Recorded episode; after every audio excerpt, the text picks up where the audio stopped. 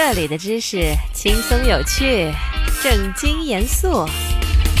这里的知识穿越古今，脑洞大开。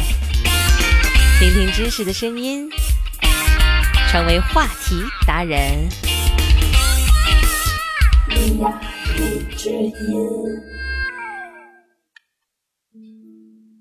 我们常用“沉鱼落雁”“闭月羞花”。倾国倾城和绝世佳人这四个成语来形容一个女子的美貌，前两个成语指的是中国古代的四大美女，分别是沉鱼的西施、落雁的王昭君、闭月的貂蝉、羞花的杨贵妃。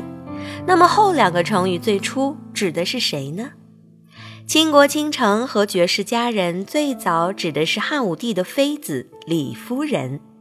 汉武帝时的音乐家李延年做了一首乐府诗歌，是描写他妹妹的姿色。歌词是：北方有佳人，绝世而独立。一顾倾人城，再顾倾人国。宁不知倾城与倾国，佳人难再得。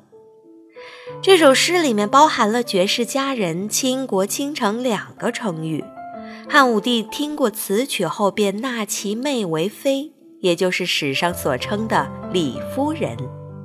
李夫人生在一个以乐舞为职业的家庭里，是汉武帝第三个最宠爱的女人。在为汉武帝生下儿子之后不久，便病死。在去世前，汉武帝曾去探望她，李夫人却以自己容颜憔悴、未曾修饰等原因拒绝，只把自己最美好的一面留给了汉武帝。学习一个新知识，进入一个新世界。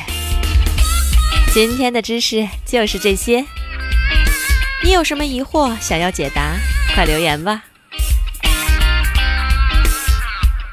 月牙，荔枝音。